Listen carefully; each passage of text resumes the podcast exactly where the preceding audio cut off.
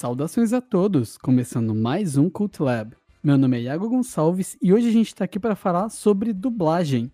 E aqui para falar comigo sobre esse tema, temos ela, Alice Monstrinho. E aí? Oi, oi, muito obrigada por me receber aí de novo. Eu sou Alice Monstrinho, eu trabalho primariamente com ilustração e também me aventurei no mundo da dublagem, localização e voz original aí nos últimos anos. Gosto muito de, de, atuar, gosto muito de saber sobre dublagens, dubladores e tudo mais já há muito tempo. Então vai ser um grande prazer aí poder conversar com vocês. Valeu novamente.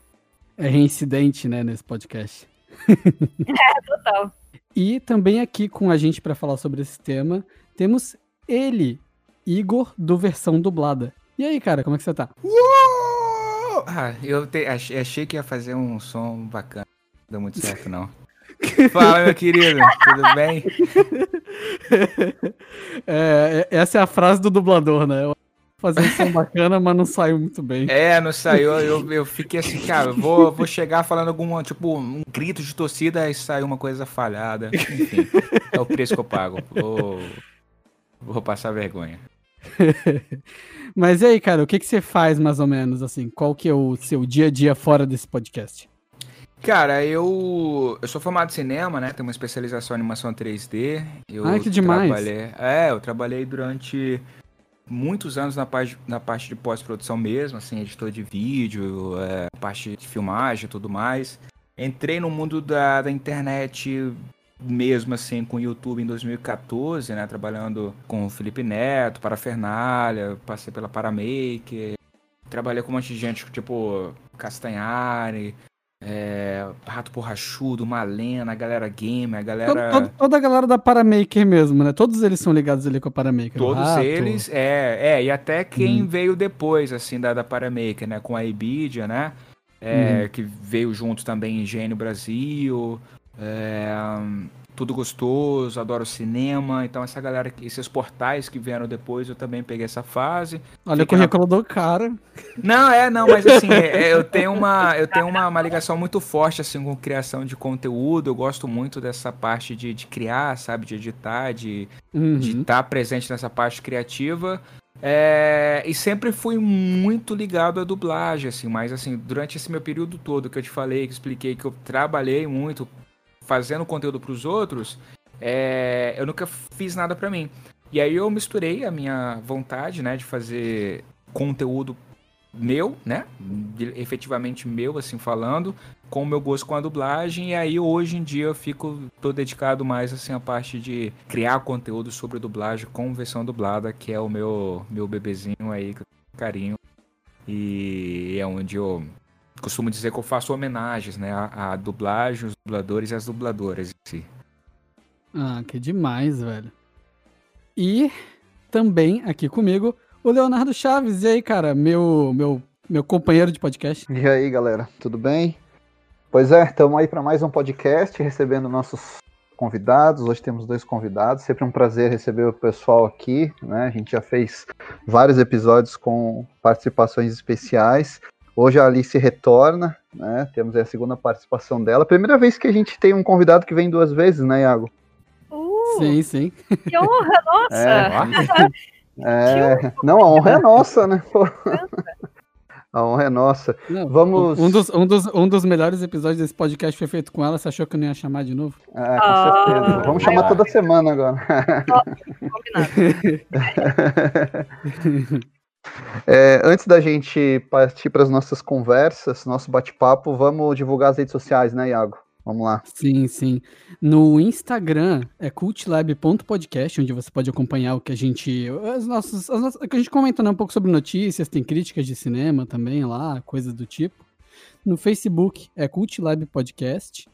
E no e-mail é cultlabpodcast.gmail.com, onde você pode mandar feedbacks e e falar, né, que, é, ideias para episódios e coisas desse tipo.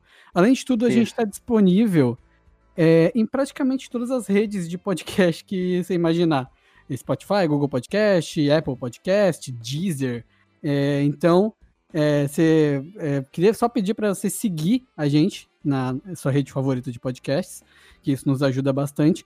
E no Apple Podcast em específico, é, dá cinco estrelinhas ali pra gente, se você gostar do conteúdo, que isso ajuda a gente a ficar um pouco mais em alta e as pessoas encontrarem o nosso conteúdo. Isso, e também divulgar o nosso Twitter aqui, é cultlabpodcast, lá também o pessoal pode participar, pode comentar, e a gente pede sempre que o pessoal compartilhe o conteúdo do podcast, acesse através dos seus agregadores, curta a gente, para a gente continuar produzindo esse conteúdo semanal.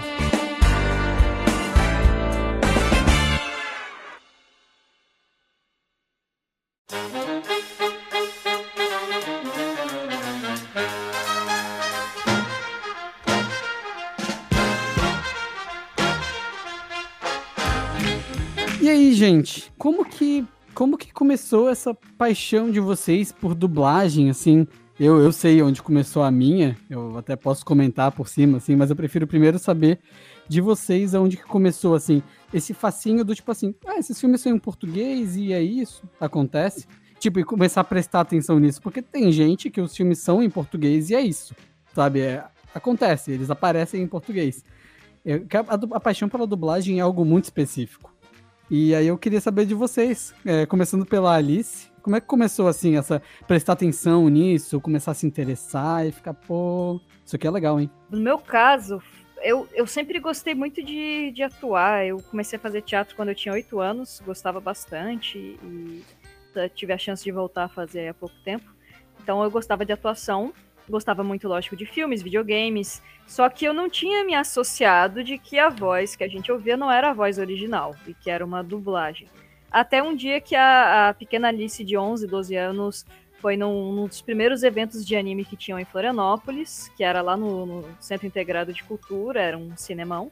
E aí falaram que ah, ia passar tal, tal, tal anime, que ninguém conhecia quase nada, e ia ter. Uh, ah, vai ter a, a, a voz do Vegeta eu falei, ah, sei lá, o que, que, que, eles querem dizer com a voz do, do Vegeta, né? Mas aí eu queria lá assistir os animes, eu tava aprendendo uma coisa ou outra de anime, de mangá e tal. E aí chegou no final do evento, veio o Alfredo Rolo, né? Tô, tô lendo o nome dele. Alfredo Rolo. E ele começou a falar no microfone. E e eu deu um estalo na minha cabeça, eu falei, ah, meu Deus do céu, esse cara é a voz do Vegeta. É a voz, é o próprio Vegeta. E aí eu comecei a entender que, tipo, ok, é uma pessoa, é uma profissão, o Vegeta tem uma voz é, brasileira e ele fez uma palestra, né, sobre é, como que era o trabalho dele como dublador e como que funcionava. E eu fiquei maluca, eu fiquei completamente maluca, porque é uma atuação e você fazia a voz e você dava vida aos desenhos que eu tanto gostava. Eu lembro até que na época eu queria pegar um autógrafo com ele, eu não tinha nenhum papel, porque eu não tinha associado o que, que era. Então eu tinha uma nota de um real, então eu tenho até hoje um autógrafo do rolo numa nota de um real. Incrível, e, e, incrivelmente você tem uma nota de um real, que já é uma coisa fantástica. São duas coisas muito raras aí, e, e guardo não vendo a minha nota de um autógrafo. Mas, e aí começaram esses eventos de anime com alguma frequência aqui em Florianópolis, eram mini eventos antes até de, de se tornarem convenções e tal. Era, era um sábado ou um domingo, agora eu não lembro, que a gente ia no cinema assistir esse monte de animes que o pessoal trazia. Abraços pro Álvaro. E... Antes, antes da Comic Con Floripa era só o que tinha, né, também? Só evento de anime tinha aqui. Isso, era 2002, pra você ter uma ideia. 2002 ou 2001. Nossa. Então, a vovó aqui naquela época a gente falava computador. faz, faz muito tempo. E e, come, e, eu comecei a entender, beleza. Então, é, e aí, cada vez eles traziam alguém diferente. Trouxeram o Marcelo Campos, trouxeram. Eu lembro quando eles trouxeram o Afonso Amajones, que ele dublava o Sanuzuki. O Sanuzuki era apenas a minha obsessão de vida. Eu queria ser o Sanuzuki. E eu fiquei maluca, e, e trouxeram a Fernanda Bular. É, foi, foi muito legal. E eu comecei a criar essa grande paixão por identificar as vozes das pessoas e tal. E, e foi a ah, partir ah, daí eu, eu tenho isso também né? Não tem como a gente não identificar, né? E a gente. Eu... eu passei a ver isso, assim, como, pô, isso é uma profissão, mas eu nunca levei tão a sério como profissão até eu ficar um pouco mais velha e entender que, ok, o ator. O, dublador precisa ser um ator e eu gosto muito de atuar e uma coisa veio com a outra, sabe? é, eu tenho um pouco dessa parada de tentar reconhecer a voz, inclusive quando eu vejo um filme legendado às vezes eu reassisto ele dublado só para ver se eu acertei os dubladores que eu escolheria. Eu faço muito isso. De verdade. De faço... aí, hein? Eu... Não, não, sério, e normalmente eu acerto. Teve um que eu fiquei muito curioso, que foi o Deadpool, que eu demorei anos para ver dublado. E eu fiquei, cara, será que é o cara que faz a voz do Ryan Reynolds, que é o. É, como... Cara, eu tô horrível pra nome hoje. Eu sei os nomes desses caras, velho. Que ele tinha até o canal lá do Quem Dubla, junto com o, o cara que faz o Peter Parker. Felipe eu tô esquecendo o nome de todo mundo. Isso, isso. É, e eu fiquei tipo, mas o, o Felipe Maia tem alguma coisa a ver com o, com o Deadpool? Eu ficava nessa, sabe? E aí, aí acabou que foi o cara que fazia o Dean do Supernatural. e tu, Igor, como é que começou essa relação com a dublagem?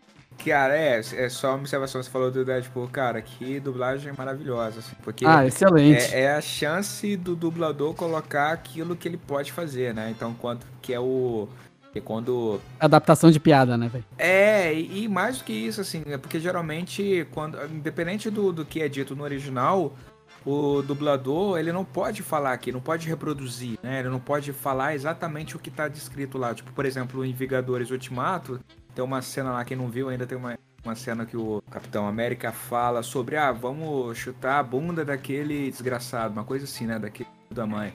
É. E, tipo é, ele, ele dá um, é a única vez, acho que toda a franquia que ele dá um, um, faz um xingamento e aqui no Brasil ficou, ah, vamos. E no, no, dublado ficou, ah, vamos dar o que ele merece, uma coisa assim. Porque, sabe, chegou aqui e não, podia, não, não, não poderia falar. A, a, né? O dublador ele não, ele não teve essa permissão do estúdio para uhum. para falar, né? Então o Deadpool foi uma, um exemplo claro do que, cara, vai, o que, que ele tá falando? Ele tá falando sobre, sei lá, coisas pesadas, mais 18. Então, fale, entendeu? É... Di, di, di, rapidinho, diretor de dublagem aqui, chega mais perto do microfone. Ah, boa. Show. Botei. Pode continuar. É... Não, mas é isso. Eu acho que a, é, é, é, a, é a oportunidade de você dar o seu melhor ali, né? No trabalho como um ator e dublador. É, mas é, a minha história, cara, com a, a, minha relação com a dublagem é uma relação. É, eu, eu, não sei te explicar exatamente onde tudo começou, sabe? Eu, eu fico, hum. pens, fiquei pensando aqui, sabe? Onde de fato assim teve um ponto de virada, assim, porque desde sempre, desde muito novinho, eu, eu gostava de assistir, de acompanhar. É, eu já tinha essa dimensão das vozes, né? Que as vozes eram feitas, né? Por, por profissionais, né? Eu apesar da internet lá atrás ter pouquíssimas coisas relacionadas, eu já tinha essa curiosidade de descobrir, mas eu me recordo de um desenho, é, esse desenho, eu costumo muito falar sobre ele, que é o Spiff Hércules. Não sei se, se vocês se recordam, um desenho bem antigo. Eu não conheço. Eu não Spiff Hércules era de um cachorrinho do gatinho, um gatinho tinha um curativo na, no, no, na bochecha. Era um desenho muito feio, sabe? Bem, bem horrível. Procurar. É, é, era tipo, eram uns traços horríveis, assim, mas era um desenho muito bacana, assim, em relação à dublagem. Porque era um tipinho, sabe? Era dublado pelo Carlos Marques e o Pedro Eugênio. Eles faziam tipinhos e eu ficava ouvindo aquelas, aquelas vozes. Pô, mas o gato tem aquela voz, pô, bacana isso. E aí eu escutava as mesmas vozes no, em filmes e séries. Eu falei assim, cara, isso é muito bom, é uma coisa muito legal. E eu comecei a pesquisar, e aí vira e mexe é, foi no auge ali, alguns anos depois, teve o auge do YouTube, que começaram a surgir esses registros, né? Que a Alice falou do evento de que ela foi que conheceu o Alfredo. É, alguns desses registros, na época, gravado por, às vezes, por câmeras fotográficas que filmavam, e aí tinha algumas, algumas imagens, né, dos dubladores sendo entrevistados ou no palco e tudo mais. E eu comecei, comecei a de fato estudar, descobrir quem eram aquele, aqueles profissionais. Desde muito tempo eu já eu já, já, já, já sabia né, dessa necessidade do, de serem atores né, para fazer esse tipo de trabalho, porque é, era uma informação que poucas pessoas tinham né, até então, não, tinha, não era tão claro isso, né? Pra, pro, até hoje não é tão claro para algumas pessoas mas isso já está mudando aos poucos. Mas o, o trabalho, é, o fato de você ser um ator para fazer aquele trabalho, aquilo já me despertou um, um, olhar bem, sabe, bem, bem especial, porque tipo, não eram qualquer pessoas, entendeu? Para você chegar lá, você, você tinha que ser bom naquilo, entendeu? Você tinha que saber aquilo que você estava fazendo. Então, há anos e anos e anos, por fazendo uma, um, salto temporal gigante.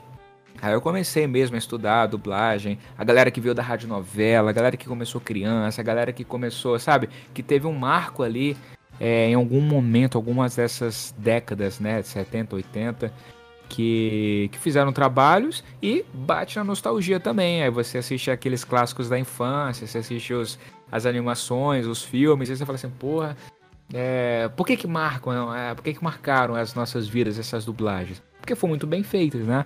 Então, a, a, a, minha memória mais longa que eu tenho é do Spiff Hércules, que é esse desenho que passava 6 horas da manhã. Eu, eu a criança é foda, né? Acorda. Acordar.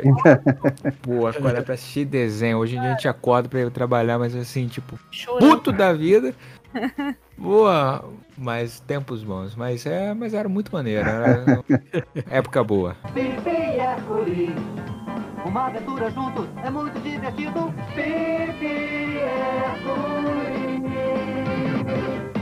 Spiff e Hércules. É interessante só a gente ressaltar que o primeiro filme dublado no Brasil foi o Branca de Neve, né? Da Branca Disney. de Neve. O, o, Walt Disney que fez todo esse negócio que ele queria que traduzisse os filmes, né? Queria que tivesse uma versão dublada para cada país e tal. Então, Exatamente. Então, ele é o culpado por duas áreas que eu amo, que é o ele sound é. design e a dublagem. São duas áreas que eu amo e é tudo culpa do Walt Disney. É culpa dele, sim. No Brasil, principalmente. Ele... É, ele fez todo aquele trabalho, tanto, tanto, da, roto, tanto da rotoscopia em relação às animações, tanto uhum. quanto em relação ao áudio 3D. Também é culpa dele. o áudio 3D no Isso é cinema. É, então, cara, assim, o, o Walt Disney é um cara que ele trabalha, ele criou tudo que eu amo. Eu sou apaixonado por sound design, sou apaixonado por dublagem e. Nossa, velho, o Walt Disney é um cara fantástico, né, cara? É, ele foi um visionário, né? E, e, e assim, é, falou do Walt Disney, ele, ele foi um cara visionário, tanto como outros gênios, né, que passaram, né? Steven uhum. Jobs uhum. era um outro deles.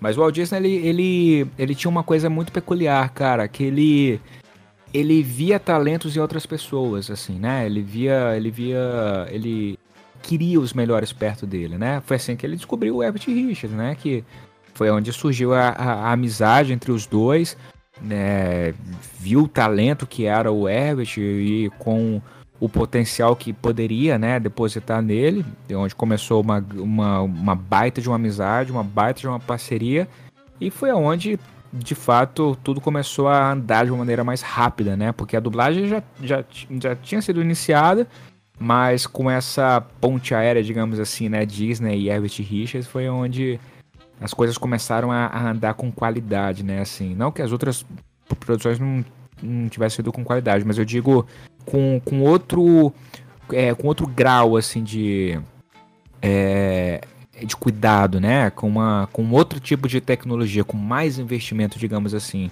Então é, você falou tudo, cara. O cara foi um visionário e, e, e via isso nas outras pessoas. E obrigado, Walt Disney. Onde você estiver aí, congelado ou não. é.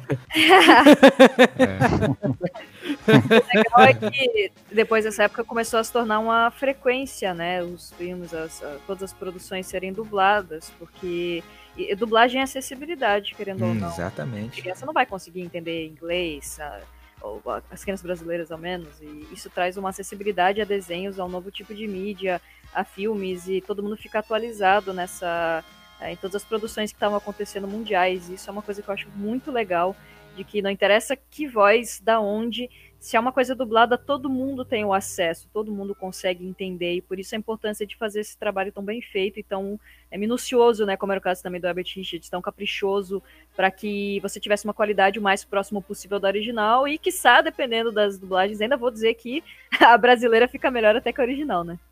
É isso aí. Uhum. Ah, eu concordo também. Tem muitas dublagens que foram feitas no Brasil, principalmente de séries de TV, né? Que ficava muito mais interessante. Acho que muito por causa do talento dos atores que dublavam, né? Eu me lembro, por exemplo, dublagens como da Gato e o Rato, do Alf, que era o Orlando Pô, Drummond, né? Que fazia certeza. muito melhor, cara.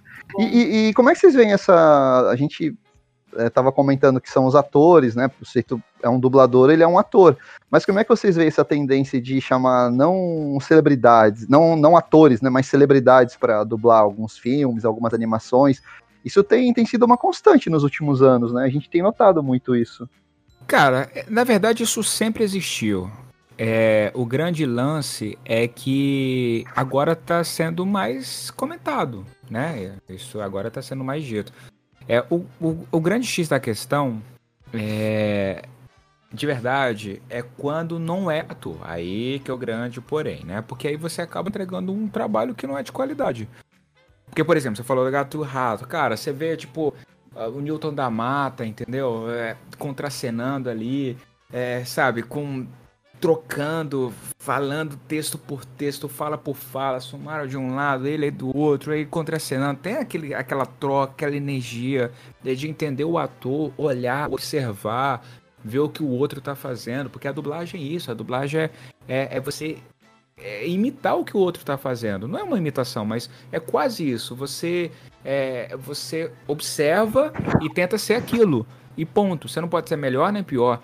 Então, é difícil, a técnica da dublagem é muito difícil. Você tem uma você tem uma, uma fração de segundos para você dar, os, dar o seu melhor ali, e isso te requer uma atenção, é, tanto de texto, de leitura dinâmica, de interpretação, de fala, de pronúncia, é, que você precisa ser um ator com a técnica de dublagem, porque todo ator ele tem a chance de aprender essa técnica, mas ele não nasce sabendo essa técnica. Então você tem atores que vão dublar e levam a surra porque não sabem dublar.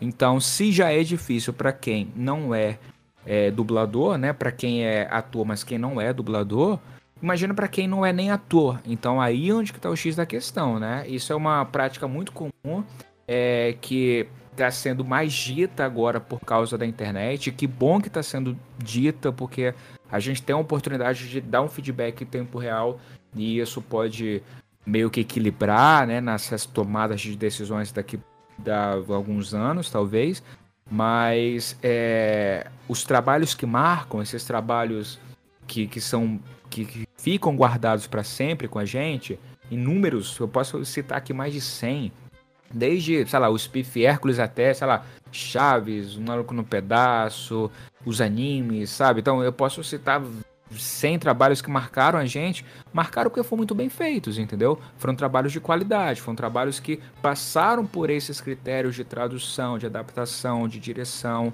É, e isso fez com que hoje a gente se recorde desses trabalhos e goste deles. Entendeu? E a nossa herança para os trabalhos de hoje para frente.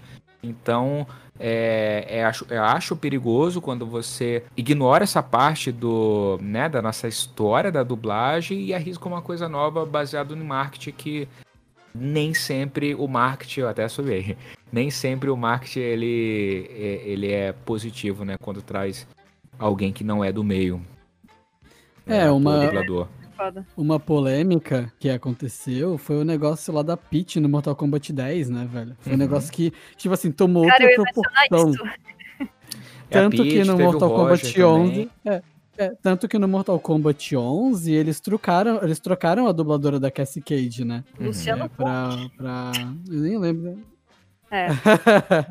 é, é, é, no, é foda porque. No, você... no Enrolados, né? É.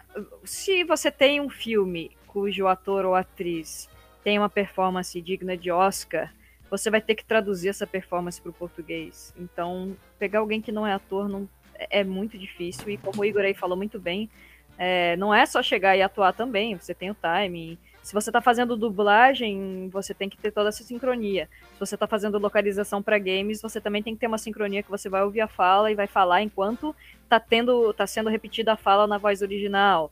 Se você vai fazer uma voz original, eu acho que é um pouco mais fácil de trabalhar alguém que não é exatamente um ator, uh, porque você não tem pelo menos a parte da sincronia, mas mesmo assim é, é, complicado. Eu acho que alguém que treine, que se dedique aí por um tempo e tal, beleza. Mas eu acho que, é, como, como vocês falaram, né, só pelo marketing você deixa de entregar um trabalho de qualidade e eu acho até um pouco desrespeitoso para tantos atores e atrizes de voz que dedicam tanto, tanto tempo para entregar um trabalho excelente e às vezes perdem o papel porque é o fulano cicrano que é famosinho vai ganhar o papel apesar de fazer um trabalho merda. É isso aí. Aliás, pode falar palavrão? Eu esqueci de perguntar.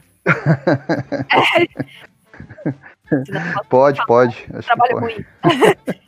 é, é, aqui, foi bom. Não, eu tenho, eu tenho memórias com uma dublagem que eu gosto, que é dos primeiros Shrek, né? Que é feito com o Bussunda e.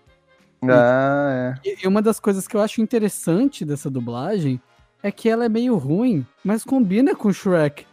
é, quando... é, meio tosca, assim, né? É, tanto que quando o Shrek começa a ser bem dublado, eu começo a ficar incomodado.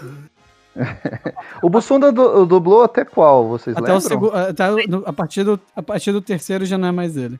Ah. Infelizmente, né? Rest in peace. Mas. É... Mas, cara, é uma relação muito engraçada que eu tenho com essa dublagem que ela não é exatamente boa, mas eu gosto muito dela porque eu acho que combina mais com o personagem ele ser esse negócio meio, sabe, meio, eu não sei dizer o que que é, tem alguma coisa ali. é, mas é isso, né? Isso sempre aconteceu, né? Colocar o... pessoas que não eram dubladores, sempre aconteceu.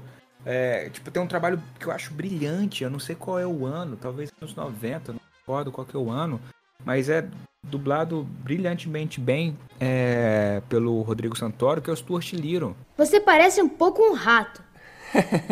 é, eu sou um pouco um rato. Stuart ah, sim. Stuart Little é, é incrível. Ah, que era ele, olha só. Eu gostava é, muito. O Stuart Little e o Bela também, ele fazia o, o, aquele gato lá. Snowbell. É, e... é, era o Miguel Falabella ali. É, é, e assim, são dois trabalhos incríveis, sabe? São trabalhos assim. Eu, eu confesso que me incomoda um pouco o Falabella como gato, porque a voz dele é muito marcante. O cara sim. tava todo dia na TV apresentando sim, vídeo sim. show, então eu não conseguia dissociar. Eu via aquele gato, eu lembrava do vídeo show. Sim, é, é, mas aí que tá. tá. Provavelmente a escolha do, do cliente tenha sido o Miguel Falabella justamente para trazer essa essa aproximação video show, aproximação de, do, do, do, personagem, né, a característica do personagem que o Miguel Falabella colocava na TV para o para o gato Snowbell, né? Eu acho que é Snowbell o nome dele. É. Mas o, o. Mas é isso, né? À toa que ele não fez mais nenhum outro trabalho. Ele focou só no, no, no, gatinho do, do Stuart Tem um dublador que eu. Na verdade, um ator, né, que fez um trabalho de dublagem. Eu quero que vocês me ajudem a lembrar quem foi. Hum. É, é o cara que fez o, o Cusco da Nova Onda do Imperador e também fez o fez Irmão Urso. O Celton Mello. Isso. Mas... Cara, ele, ele manda muito. O Celton Mello manda muito como dublador. O, é foi, foi, o Luiz Fernando Guimarães né? também, né? Não, não, tinha, não tinha o Luiz Fernando Guimarães também, do Irmão Urso? Não, então, é, é talvez. É, mas o Ele é Celton é, diferente. Teatro, né? É muito legal que é, funciona. É, o Celton, antes dele ser ator da Globo, ele era dublador. Ele sempre foi desde criança. Ele dubla desde que criança. Ah. Desde menininho, sabe? Ele o irmão Eu dele, me lembro, é. O Danton, é, é verdade. É, os dois, ele, o Danton, o Berdan Jun, Peterson Adriano, essa galera, que foi eles que começaram a dublagem no Brasil com as crianças. Antigamente não tinha criança dublando. Normalmente foi... era a mulher fazendo voz fininha, né? É, era, exatamente. foi ele, Patrick de Oliveira, foi essa, foi essa geração. Então o Celton, ele dubla muito bem, sempre dublou muito bem. É, mas ele começou como dublador. Ele é um uhum. novela e tal, mas assim, ele começou como dublador, então ele é, ele é um gênio. Na dublagem, para mim, eu acho ele um gênio como ator também, como diretor cinema. Novela, eu confesso que eu não acompanho, acompanho muito. Mas cinema, o cara é um gênio para mim, um, hein? É, mas na dublagem ele manda muito bem, sempre mandou muito bem, assim. Eu não sabia eu... que ele era dublador antes. Sim, tem muitos trabalhos dele assim que, tipo. Oi? Agora estalou, tipo, ah, faz sentido então porque que ele mandou tão bem. É, sim, é sim. não, mas assim, ele tem muitos trabalhos, tipo, e é, é, essas dublagens da, da década de 80, é tudo dele, ele do irmão do Berdan, é, é, tipo, não vou me recordar agora dos trabalhos que ele fez, assim, eu lembro que ele fez Karate Kid, tem um desenho Transformers que ele fez também, o Charlie ah, é, Brown, Karate é Kid era ele, é verdade, é. Daniel San, é. Daniel San, é, o, o Charlie Brown, é, é. Bom, não vou lembrar dos personagens que ele fez, assim. Aqui tinha um desenho, é Denver e o. Denver, o dinossauro, acho que é isso o nome. Que era muito bom, era um desenho muito bom, mas assim. É... Sim, Denver o dinossauro, me lembro, me lembro. É, não. Esses desenhos dos anos 80, cara, os Goonies, cara. Porra, os Goonies, o filme clássico, ele é uma. Sabe, então, tipo. É, ele tem essa. É, essa digamos assim, qualidade toda, né? Porque ele, ele começou muito novinho tal. Mas tem inúmeros casos também de, de atores, tipo o Lúcio Mauro Filho, fez o, o Pandinha lá, né? No, no. Ah, o Kung Fu Panda. Kung Fu Panda. Nossa, é cara, é muito bom, é sim. muito bom. É, e é, pô, o cara é eu um vi, gênio. Eu, eu, eu, vi ele na. Eu, a minha namorada tava vendo novela. Olha aí, ó, o Pô. Aí, o Pô! Tipo na novela, tá ligado? É, mas é. é, é. é muito bom, cara. E em assim, inglês, é, no, no, no original, é o Jack, Black. Black né? É o Jack Black. É, não, ficou muito bem, casou muito bem o, o, Sim. o Porque foi, sabe, feito direitinho. É aquilo que eu, que eu falo, assim. Se o cara, ele é, ele é ator, então ele aprende a técnica de dublagem e vai lá e faz. Tem um, tem um caso é, de um filme que eles colocaram. Foi uma animação que eles colocaram é, o elenco da Globo, boa parte do elenco da Globo, para fazer os principais. Obviamente não vou falar, mas. É, e era isso. Eles não tinham a, a, técnica da dublagem, então eles queriam fazer tudo de uma vez só. Não, vou fazer assim. Falei, não, tipo, é uma outra dinâmica. No final, ficou bonitinho, né? Tem uns pontos ali a serem corrigidos e tudo mais, mas faz parte. Mas ficou um trabalho bonito porque a direção ajudou. Teve esse trabalho coletivo. Desde a uhum. tradução, da direção, é, você ir aberto para aprender e dar o seu melhor ali numa técnica diferente. Mas tem inúmeros casos aí da galera que veio ali da TV e que fizeram trabalhos bonitinhos também. Não dá pra gente. O Rodrigo Lombardi, por o cara manda muito bem na dublagem, né? O cara, o cara faz uns trabalhos que a gente fala assim, pô, legal isso, sabe? Dá, dá pra gente falar bem também, assim. É Rodrigo importante. Lombardi foi Isotopia no Brasil, né? Exatamente, do... exatamente, exatamente. Quem era no original mesmo? Eu não me lembro o ator do, da dublagem ah, original. Eu, eu, vi dublado Isotopia. Boa parte das é, animações é, eu vi o, dublado. Vocês, é, vocês falaram do... Ah, o, cara que, o cara que faz a o cara, que, o cara que faz a raposa ali nos Zootopia era o carinha do A Princesa e o Sapo, né, também. Ele ficou muito bom. Isso, exatamente, exatamente. Quem que era o ator do, do Shrek no, Ai, no americano? É o Mike Myers. Isso. Sabe quem dubla ele? Quem costuma dublar ele no, no Brasil? Quem? Hum. Uma das pessoas que fez o teste pra, pra, pra ser o Shrek foi o Marco Ribeiro, né? Que é a voz do, do, do Homem de Ferro, né? A voz do Gary, do Tom Nossa, ah, o Marco Ribeiro é muito bom. É. Sim, é mas, é mas eu, agora eu tô imaginando o Shrek como... É, é, é. fez o teste e não passou, mas assim, quem, quem acabou ganhando na época foi o Bussunda, né? Que ele falou primeiro.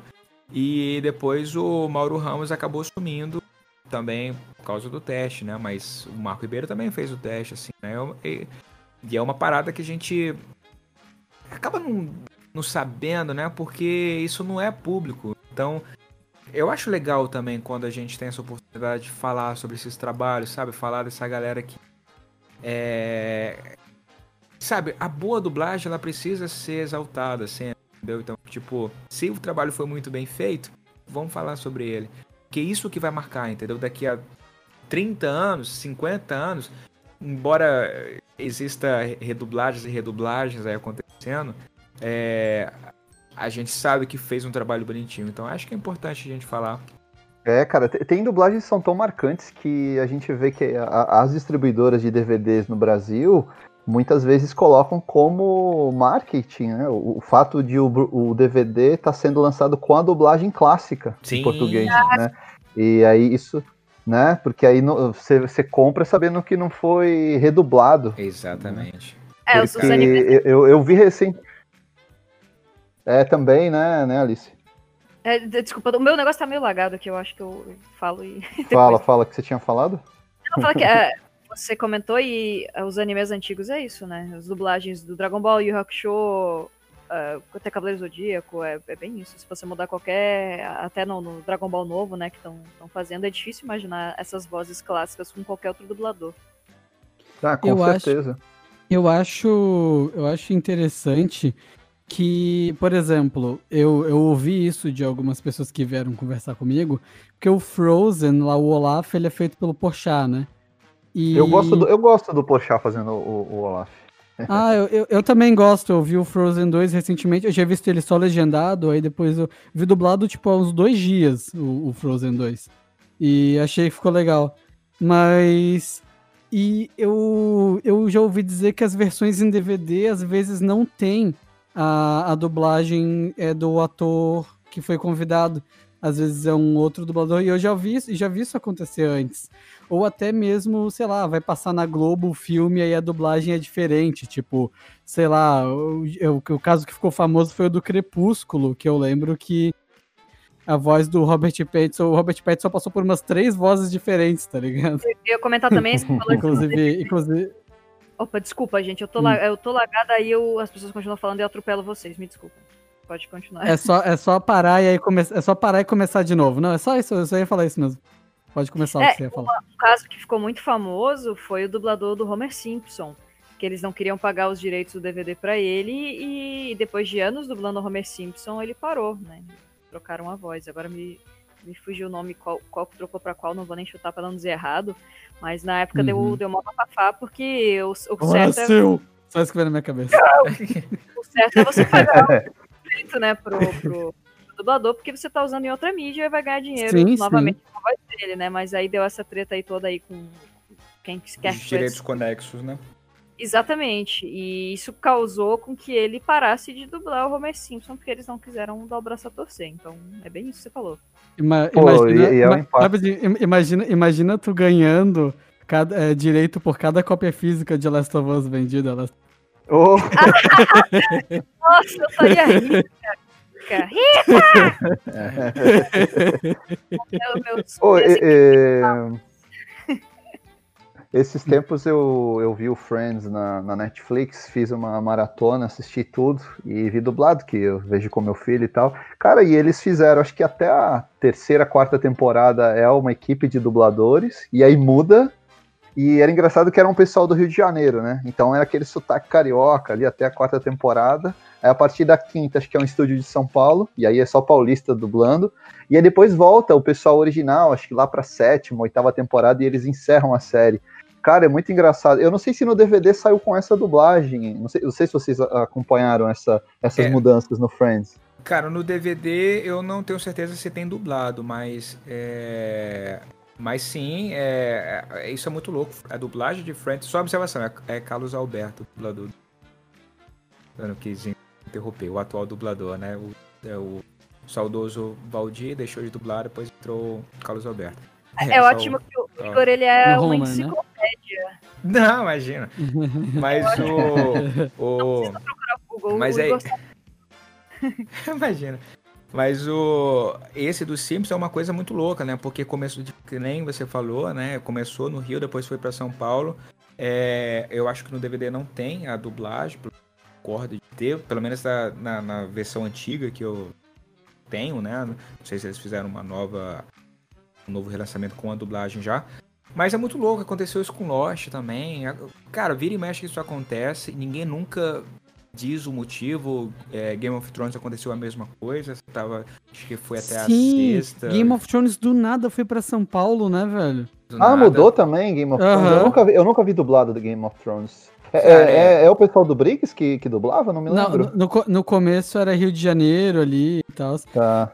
Mas eu, eu achei que eles colocaram dubladores bem equivalentes, sabia? Rio e São Paulo no Game Então, é, é uma grande. É, é uma grande.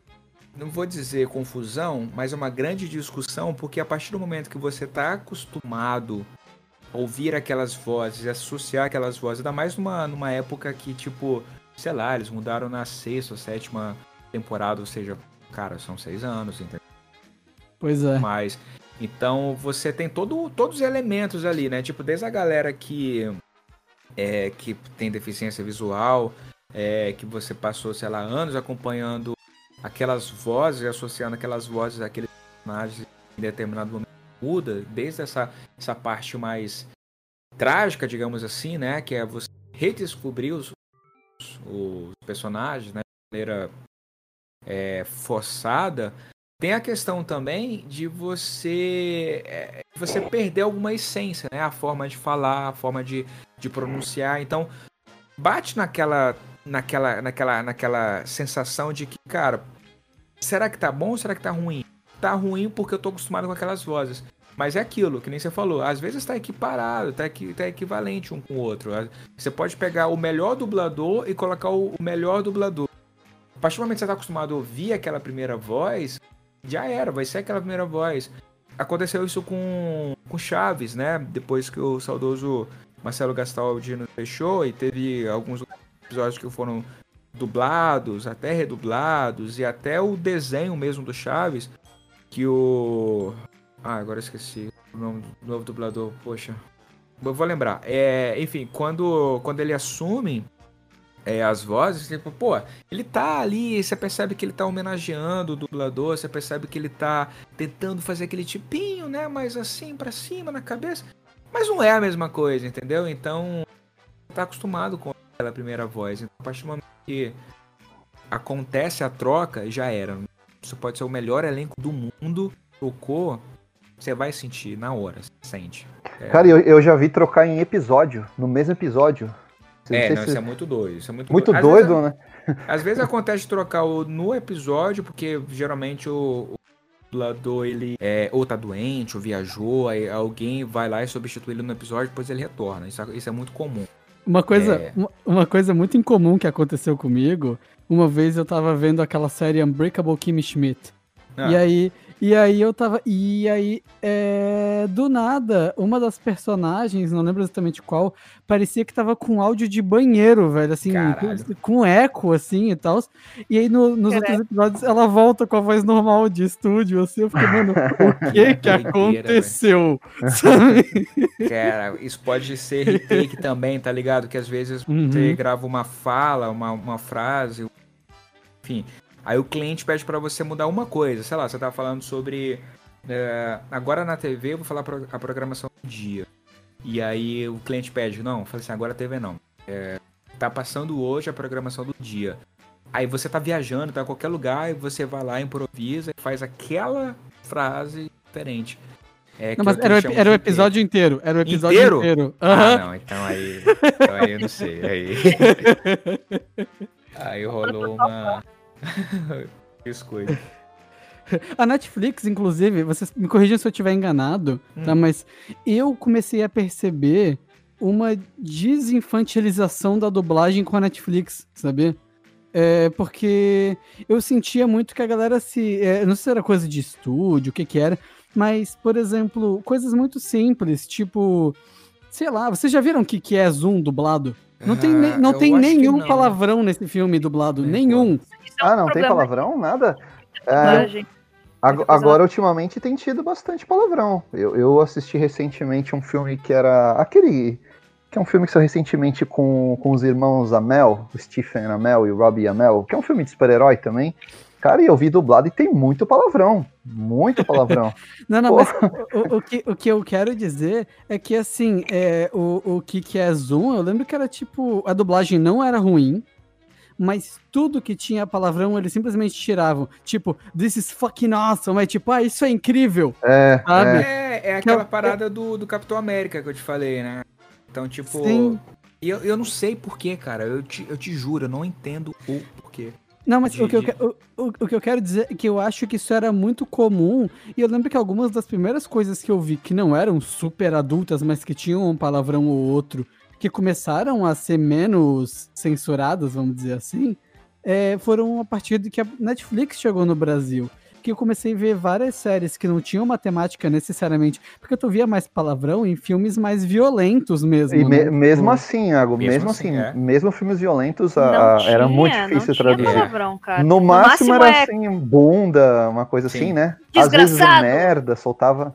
É. é, Mas era, é porque. Da mãe. É, é porque. Isso, é, máximo. É, tipo... Cara, eu, quando eu comecei a ver filmes legendados ali, final da minha infância, início da adolescência, é, com mais frequência, eu, eu me chocava, eu falava, nossa, os caras falam muito palavrão. É. eu, porque até então aquilo tinha sido depurado pelas dublagens clássicas. Agora não, como você falou, eles estão colocando os palavrões mesmo na, Gente, na dublagem. Ei, é uma comparação simples, sério. Pega Kikés 1 e Kikés 2. Kikés 2 é cheio de palavrão na versão em português.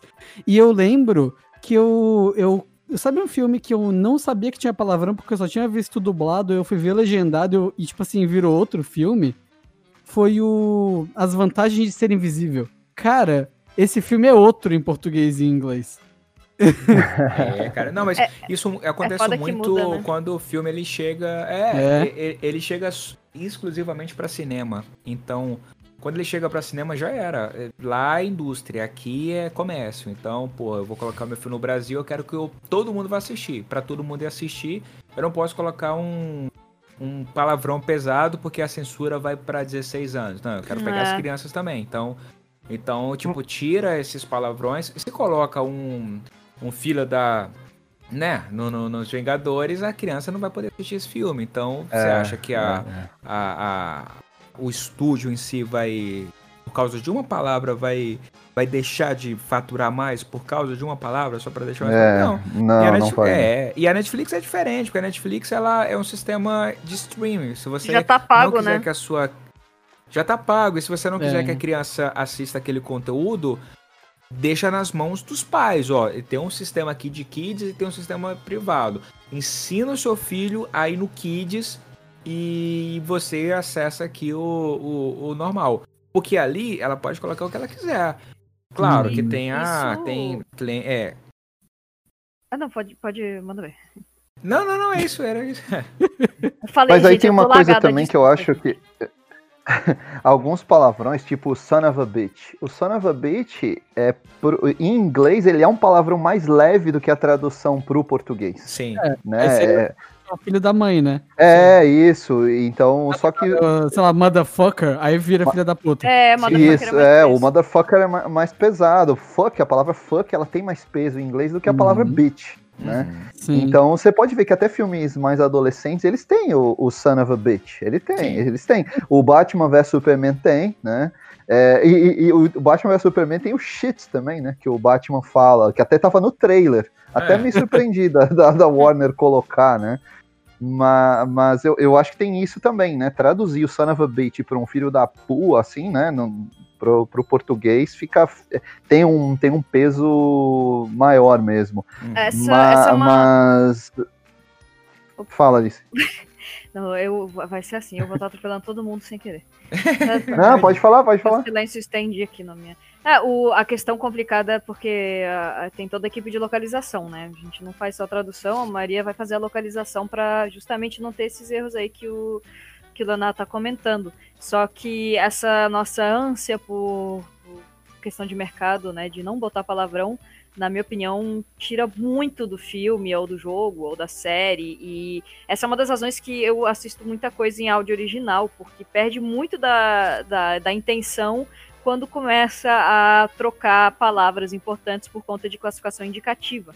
Uh, como essa coisa que vocês falaram, né? Não ter palavrão. Imagina, vocês vê um, Punisher lá, o Justiceiro. É, Deadpool. Não ter palavrão, não Deadpool. É. Não dá, e perde do chegaram... filme. É, é importante ter. É, é, é Vocês chegaram a ver o Logan dublado? Eu, eu, eu, vi, eu, eu, vi o Logan dublado. E eles colocaram os palavrões? Colocaram, colocaram, colocaram. É, é, porque até então 18, não tinha. Né? Já mais é, recente, né, também. No, no, no, Brasil foi 16 o Logan, né? Foi que nem Deadpool, né? 16, é, mas assim, tipo, beleza, é, no vai tirar a, a chance de, de colocar um, uma tradução mais próxima porque ele quer faturar mais por causa das crianças. Não vai ter as crianças, então é. bora fazer. É. Bora fazer, então. É. Ei, ei, eu achei uma coincidência que tu falou o Punisher e o Deadpool são dublados pela mesma pessoa. Ah, olha só. É, o... é verdade, o Reginaldo Primo. O, o Punisher da TV, vocês querem dizer, a série isso, da Netflix. Isso, isso. Uhum. Ah, o ah, Daniel Miller, lembrei, Daniel Miller dublador do Chaves, caramba. Você, vocês chegaram a ver, me lembrei agora. Do nada. Chegaram a ver aquele, aquele documentário que tem na Netflix, que são filmes que marcaram época, que fala sobre o Esqueceram de Mim, né? Quando chamaram Joe Pesci pra gravar, ele sempre estava acostumado a fazer muito filme com palavrão, né? Então o negócio saiu espontâneo. E aí a grande dificuldade nas cenas com o Joe Pesci era, pô, o cara tá fazendo um filme que é para criança, é um filme que é, que é livre, né, para todas as idades. E toda hora ele falava palavrão, palavrão, palavrão, e toda hora tinha que cortar. Me identifico pra caralho com o Joe Pesci. Cara, é, imagina, imagina dublar, dublar o Joe Pesci aí, né? Pô, eu acho que o Joe Pesci e o David são os caras que mais falam, falam palavrão em filme. Ah, eu, eu seria uma boa dubladora pro Joe Pesci. Funny how! É, do Joe Pesci. Gente, eu, eu queria que vocês comentassem um pouquinho sobre, sobre como que se entra no universo de dublagem para quem se interessa assim pela área e tudo mais e quer pular de cabeça nesse sonho. Hum. E uma pergunta é, além dessa, dá para viver de dublagem? Como é que anda o mercado do, de dublagem, sabe? Para quem realmente, sei lá, gosta muito disso e não faz ideia de por onde começar. Para você trabalhar com dublagem em si, você precisa ser um ator. Você precisa ter um registro de ator, porque você tem essa necessidade em em estúdios, né? É, uma, é uma, um registro que mostra que você é um profissional, né? Você tem isso como profissão e você ou vai conseguir isso com certificação de trabalhos que você já fez, ou com curso de atuação, com cursos de dublagem, dependendo da, da carga horária e do curso, eles vão trazer isso. E você tem que ser ator, você tem que saber atuar, você tem que ter uma dicção boa, fazer cursos disso aí. Agora aproveitar que tem muito curso online, então é, dá para sair um pouco do eixo Rio-São Paulo, como é o, o meu caso, o caso aí do, do Iago e do, do Leonardo também, né? Que a gente está em, em, Santa Catarina, está é, tendo mais opções de curso online. Mas essa é a primeira coisa, atuar, estudar isso, estudar teatro, se possível, ter uma boa dicção e conseguir essa. Eles chamam de DRT, né? Mas é uma. Sua carteirinha de ator para provar que você é um ator ou atriz. E uma coisa que eu acho bem importante de falar também a gente tem a mania de chamar tudo de dublagem, mas você tem um zilhão de coisas para fazer no mercado de voz. Então você pode ser um ator de voz fazendo a dublagem, que é o que a gente vê, que é, ah, vou dublar um episódio do, de algum do Friends aí que a gente mencionou. Você vai ver a galerinha ali, né, os atores americanos mexendo a boca e você vai ler a fala atuando com a mesma intenção que eles. Isso é a dublagem. Quando você vê a imagem e você traduz, aliás, já vem traduzido, né, mas você traduz com a sua voz e você tem a localização também, que a gente chama para games, de localização porque você não vê nada. Quando você está trabalhando com videogames, você ouve o áudio original da pessoa no seja americano, seja, enfim, seja um alemão, qualquer que seja a língua original, enfim, você vê, você ouve aquilo e enquanto tem o timing da, da voz original, você replica, no nosso caso, em português. Então, é localização, a gente nem chama de dublagem, né? Quando é com jogos, e tem voz original, que é quando você é a primeira voz daquele personagem. Então, se você tem um desenho brasileiro aí, vamos dizer, o Irmão do Jorel, um desenho nacional aí maravilhoso, uma animação incrível. Quem criou a voz do Jorel, do Irmão do Jorel, da voz Juju, foram os atores de voz que dão a voz original. Que quer dizer que quando esse desenho for para os Estados Unidos, por exemplo, vai ser um dublador americano que vai falar a voz do Irmão do Jorel. Mas para cada tipo de trabalho de voz, você, você tem um tipo de preparo diferente. E com certeza dá para viver de dublagem. E às vezes, se você é um dublador, você também pode trabalhar com localização de jogos, com voz original, com locução publicitária. Tem várias maneiras de ganhar a vida com a voz. E com certeza dá para viver disso. O Igor com certeza vai também saber complementar bem mais aí o que eu falei. Imagina. Não, mas é isso. É, é, eu acho que a, o segredo de você de você entrar no meio é, é, você entrar sabendo que você vai fazer aquilo que você gosta. Você tem que saber disso, né? Porque é, um, é uma carreira como qualquer outra carreira artística, né? Você vai começar com uma banda, você não vai no dia na semana seguinte estourar tua música e fazer sucesso pra caramba. É, você pode até acontecer isso, óbvio, mas assim, não é sempre, né? Não é comum.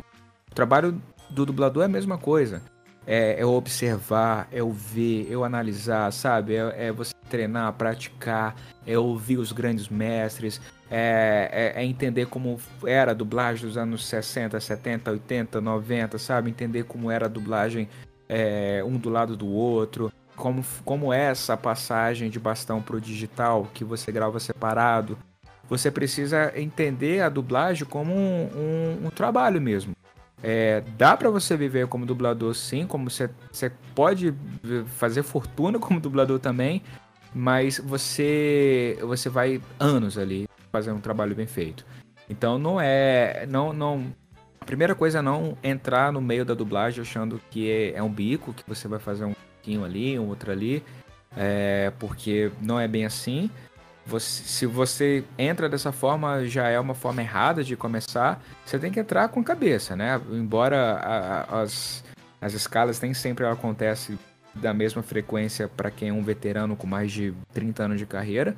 mas acontece. Então, a cada escala que você entra, você precisa entregar, dar o seu máximo, dar o seu melhor, respeitando a, a hierarquia da dublagem, né? Os, os, os, grandes mestres, respeitando essa galera toda. E a dublagem é isso. Você é, você entra como artista e você trabalha como artista. Você faz arte, né? Você, a tua profissão é você interpretar. Então, se você entra, é, se você começa um curso de teatro, começa a trabalhar nesse meio né, teatral, com voz, é, de todas as áreas do teatro, também, teatro né, de rua, teatro é, de circo, teatro, sabe? Se você se coloca à disposição para atuar do jogo da atuação, você vai ser um grande dublador. Então o segredo está nisso, focar em ser um grande ator, porque a partir desse momento é, a técnica da dublagem vai vir por sequência. Aí você aguarda o tempo que é predestinado a você e você vai dar o seu melhor quando você tiver a oportunidade. Mas para ficar registrado no coração e na memória de, de, das próximas gerações, você precisa ser excelente, né? Porque a, a, partir do momento que você tiver a oportunidade de fazer um trabalho, você vai entregar o seu trabalho da melhor maneira possível. Ou você vai entregar um trabalho ok e, e enfim, perdura. Então o segredo é esse, é você, pelo menos do meu ponto de vista, né? É você ser um baita de um ator e de uma atriz, porque é isso que vai ficar registrado lá no, no DVD, no Blu-ray, no stream, no YouTube. É isso que vai ficar registrado, aquele teu trabalho ali como um bom dublador, né? E é aquele trabalho que a gente vai ouvir no filme e vai falar assim, pô, que legal, aquilo que ele fez, aquela adaptação que ele fez, aquela flexão. É isso que, que vai nos motivar, digamos, a assistir alguma coisa dublado, né? Quando é bem dublado. Eu acho muito louco é, quando tem tradução de música, mano. É, essas, tipo, que a Disney faz e tudo mais, sabe? Eu acho. É. Eu, eu, vou, eu vou ser bem honesto e falar que as últimas eu não tenho gostado tanto, mas as clássicas, assim. É, eu também. Eu, tenho, eu gosto mais das clássicas. É. As cara, últimas. Eu, é... eu, eu, cara, a Branca não... de Neve é sensacional, né, cara? Pô. Sim. Cara, antigamente nós tínhamos dois caras, né? Temos, é, tínhamos dois Under... caras porque.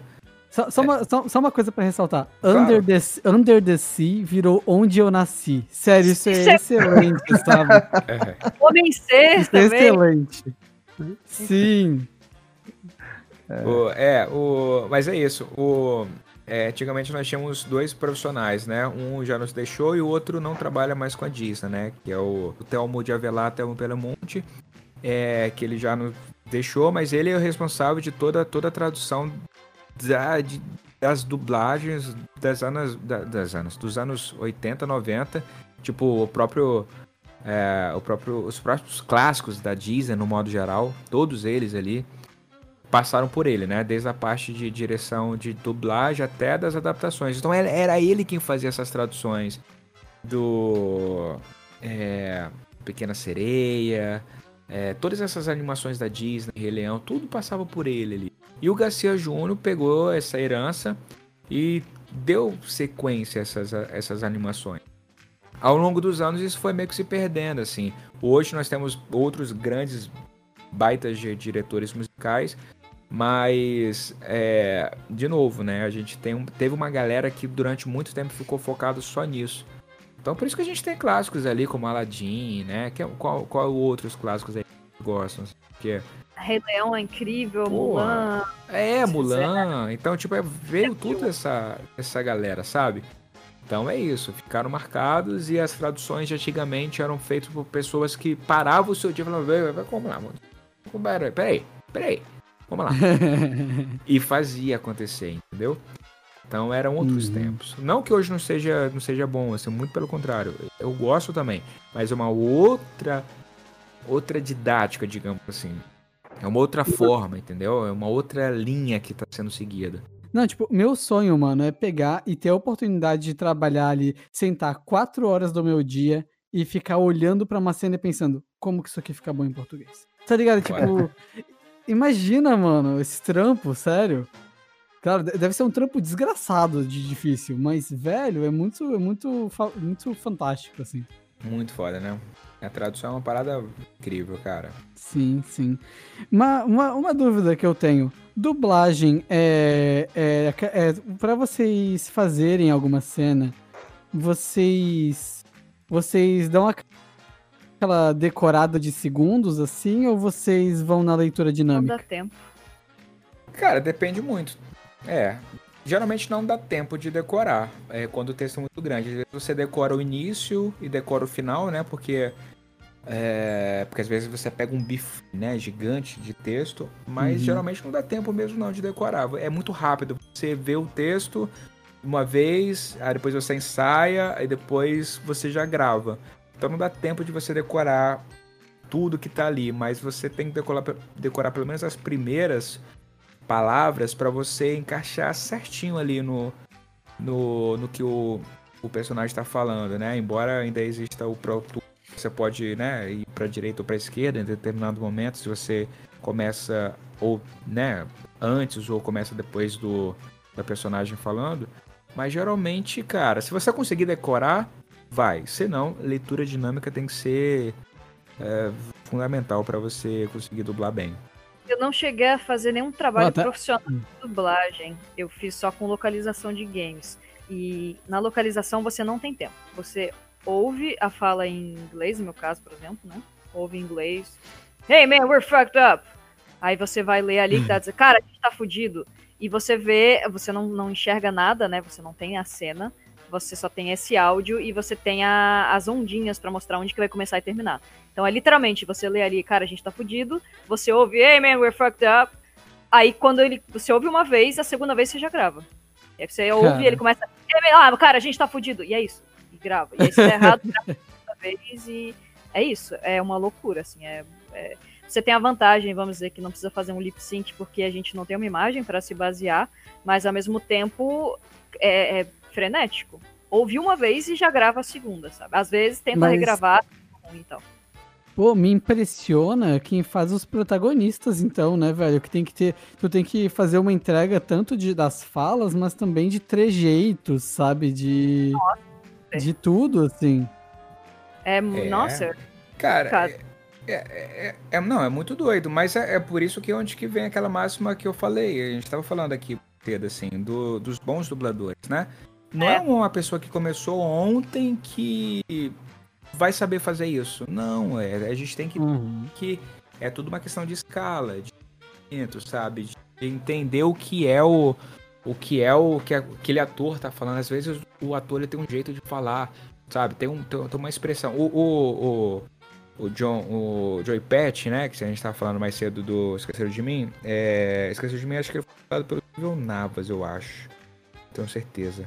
Mas o dublador mesmo hoje em dia é, é o Dário de Castro.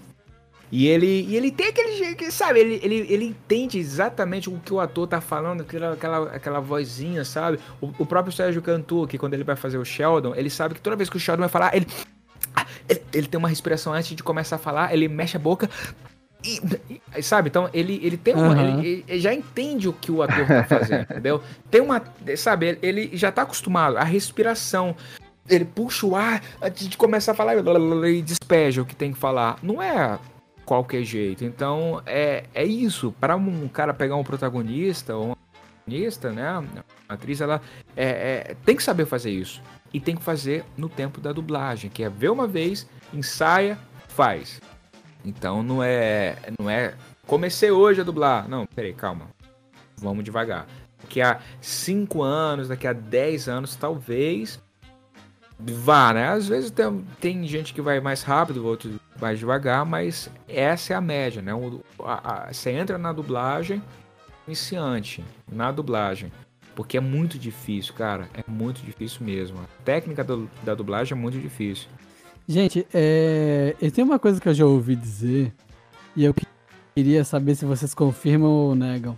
Hum. Vocês acham que o universo da dublagem é muito panelinha? Não, é, é, isso que eu acabei de falar. Você tem pouco tempo para dar o seu melhor ali. Então, é, quem que você vai chamar? Imagina, imagina, imagina o técnico de um de futebol, você tem lá, sei lá, 40 jogadores à disposição. Você escala o, é, o sei lá, o Neymar, que você sabe jogar, o, o, o sabe, você, você vai escalando pessoas que você conhece, sabe? Baseado nos seus trabalhos que eles já fazem. Você não vai escalar alguém que você não conhece, sabe? Para ter um personagem importante, sendo que você não sabe quem é a pessoa. Você chama ele para fazer um vozerio, personagem para fazer, sabe? Você, você vai dando oportunidade. E vai de diretor para diretor, né? O diretor, ele vai. É, é, tem diretores que dão mais oportunidades, tem diretores que dão menos oportunidade, né? Então, é, é isso. Se você tem uma oportunidade, dá o seu melhor. Porque aí você vai continuar, continuar, continuar. Esse lance da, pane, da panelinha, ela, ela, surgiu porque as, as vozes, elas, entre aspas, são repetidas, né? Você tem, sei lá, o, um, o dublador que ele faz mais de um ator. Então, pô, mas é sempre aquele mesmo dublador? Não, não é sempre que é o mesmo dublador. É porque às vezes ele fez um teste, ele passou para aquele teste e ele é aquele ator.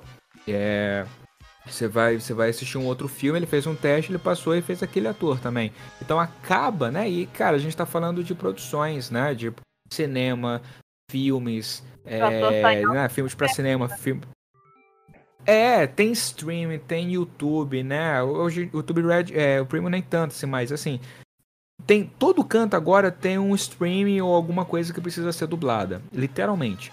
Então, é, então tem muitas produções que antigamente não tinha, entendeu? Antigamente não tinha, era só filme de cinema ou desenho para TV a cabo ou desenho para TV fechada, é, TV aberta. Hoje em dia não. Então é por isso que tem muitas vozes novas sendo, sendo, né, surgindo e os jogos, né, claro, obviamente, mas tem, tem muitas vozes novas surgindo justamente porque há mais demanda. Então há mais chance de você chegar e ter oportunidade de, de dublar. Então a panelinha é, é, é, é, ela é, ela é usada essa expressão porque é muito difícil você entrar no meio artístico. Tipo, o meu sonho era um dia tra trabalhar em TV.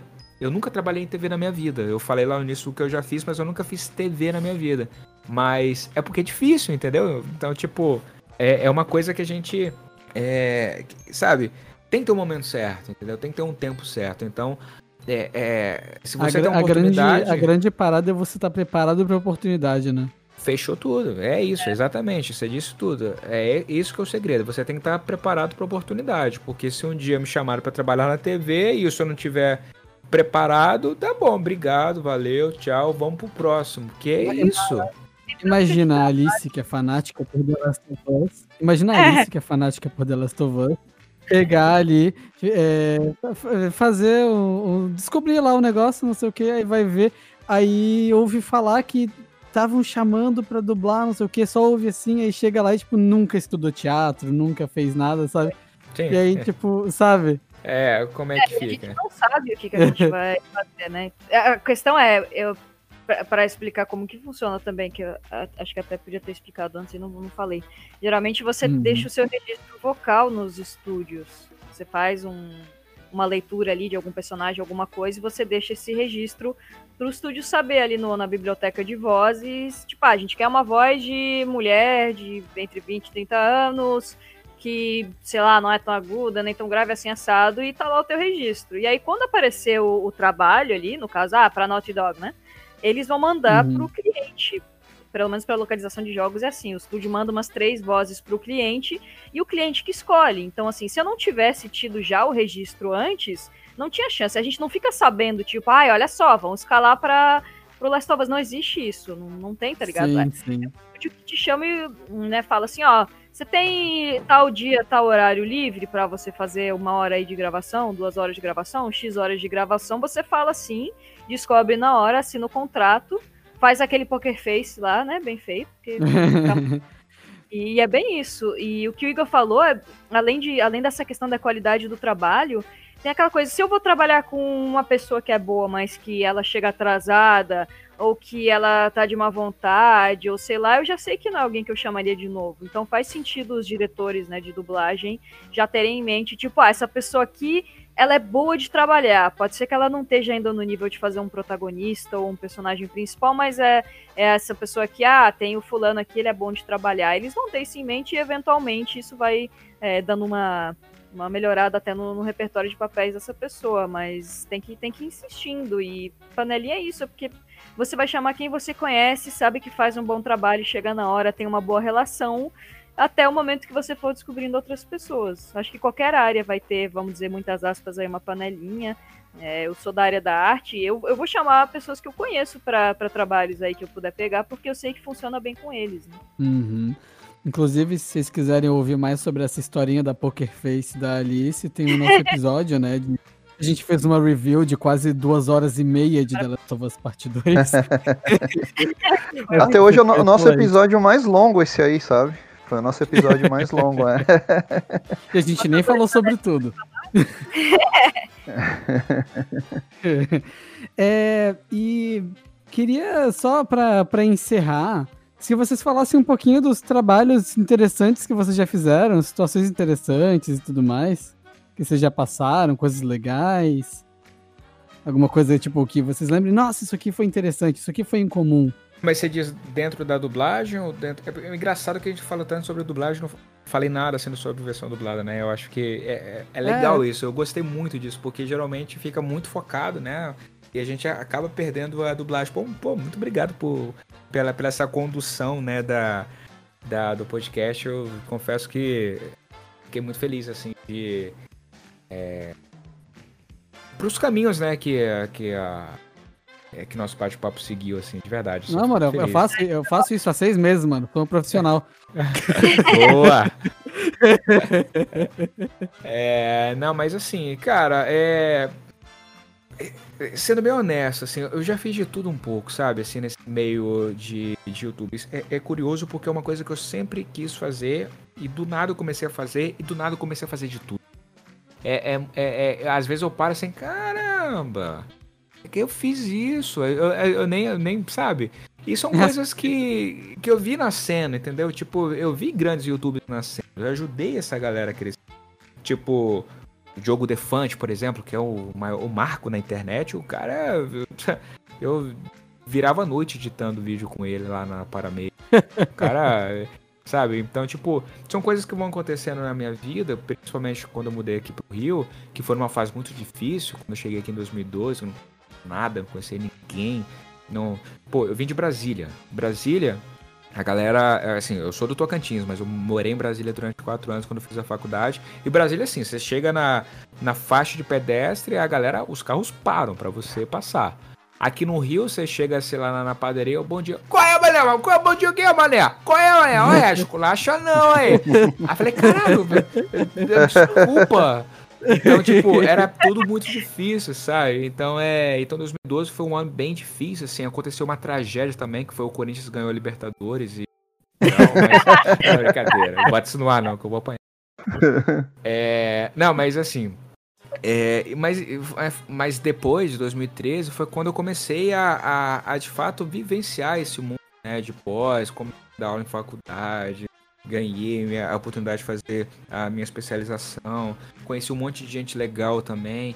É, e tudo em paralelo ali com, com a dublagem, né? Então, quando eu crio o canal é, em 2015, sendo que o primeiro vídeo foi publicado em 2017, é, que eu falei assim, pô, agora eu vou fazer é, uma coisa que eu escolhi fazer, assim, eu já tinha, né, eu já sempre quis trabalhar com e tudo mais, mas eu vou fazer uma coisa no meu tempo, isso que é o mais louco, porque na internet é isso. Saiu é, um jogo e eu, como editor da Ubisoft na época, eu tinha que correr pra, pra fazer a gameplay, pra não sei o que, babá.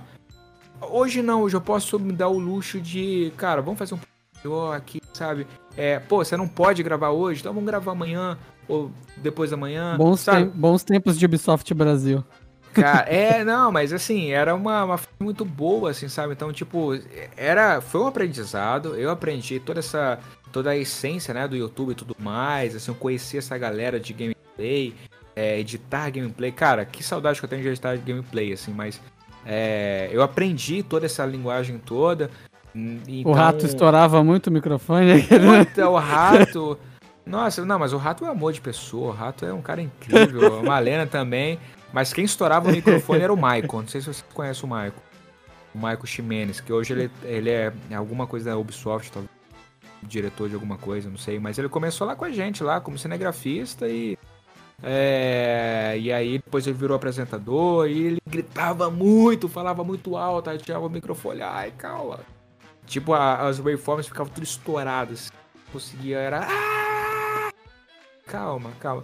Mas o, mas o rato era incrível. O rato com a chorera e gritando. Bons tempos. Mas eu conheci muita gente, cara. Eu fiz muitas, muitas coisas legais, assim. Então eu acho que o, o grande destaque é isso. A chance de poder conhecer pessoas legais como vocês, como a Alice, é, é uma coisa que tá marcado no meu coração, vai, vai ficar para sempre. Eu, tipo, eu posso continuar fazendo um monte de coisa, mas o que fica são as pessoas, são as experiências, os momentos, os bate-papos, as trocas, os convites e, e eu vou parar de falar, senão eu vou chorar aqui. Ah. ai, ai. Sempre, sempre que eu gravo com a Alice, o episódio vai pra esse lado mais emocional, hein? o, o, o, o, nosso de Last of, nosso de Last of Us foi super fofes assim também, perto do final. Aí é legal que eu. É, eu... Oh, desculpa, fale. Eu tô atropelando todo mundo hoje. Não, pode falar, pode falar, pode falar, pode falar. É, é, eu vou botar a culpa na internet porque é verdade. Porque fica um silêncio, aí eu vou falar e daqui a pouco. Blá, blá, blá. ah, não, eu falo que foi isso, o, o, contato tanto com, com, o Iago quanto o Igor foi, foi meio no mesmo esquema, né? Que o, entrar em contato e eu, tipo, cara, que massa. E o Igor, acho que foi no, pelo Instagram, né? Isso te mandando mensagem. Foi. O, acho que foi Last of Us Bound. E eu, tipo, cara, eu assisto o seu, seu canal aí faz tempo. E foi muito demais.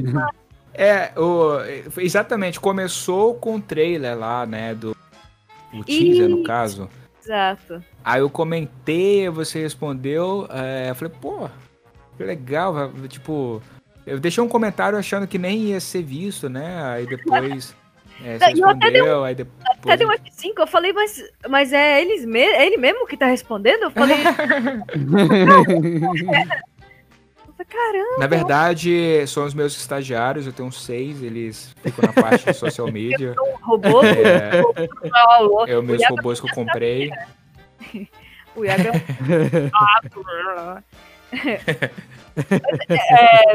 é falando um pouco sobre isso, sobre. É, eu também faço um pouco de tudo. Eu, eu sou. Eu, eu tenho muitas paixões profissionais, eu tenho muitas coisas que eu gosto de fazer.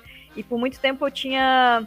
Eu tinha um grande receio, sabe? De que, ah, eu, eu gosto de fazer isso, mas eu também gosto de fazer aquilo, eu também quero fazer isso, e no fim eu não vou ser nada, sabe? E a gente depois acho que amadurece um pouco e pensa que a gente. Eu tô não... bem nessa fase. Né?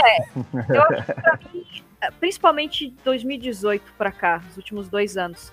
Que, o que aconteceu? Eu, quando era criança, como mencionei antes, eu sempre gostei muito de fazer teatro e desenhar, né? Crianças que desenham, estamos aí até hoje. Uhum. E apaixonada por desenho, por videogames, e eu já queria desde criança, desde muito cedo, queria trabalhar fazendo desenho para quadrinhos, para videogames. E eu fazia quadrinho quando era criança, é, pro, pro hobby, né, lógico, mas assim, tinha toda essa paixão, mas essa coisa de fazer teatro, e eu dirigia algumas peças, assim, do teatrinho, e eu lembro que a primeira peça que eu dirigi foi de Zelda, porque eu tinha jogado em 98 que Zelda. e aí eu, babaca pra caralho, dirigi a peça, me dei Não o papel e fiz a fantasia, o escudo, pintei a espada, e o Link é canhoto, que nem eu, né? E aí fiz a peça e tal. E, eu, e, era coisa assim, eu sempre fui muito apaixonada por arte de modo geral. E só que aí a gente vai crescendo e eu tive, a, eu tive o grande privilégio que meus pais nunca me cortaram as asinhas, sabe? Meus pais sempre. Eles são, nossa, é muito, muito importante, assim, esse apoio que eles sempre me deram. Apesar de eu, né, meus, meus pais não tem nada a ver com minha área de atuação, família totalmente diferente, eu vim para a área da arte, eles sempre apoiaram muito.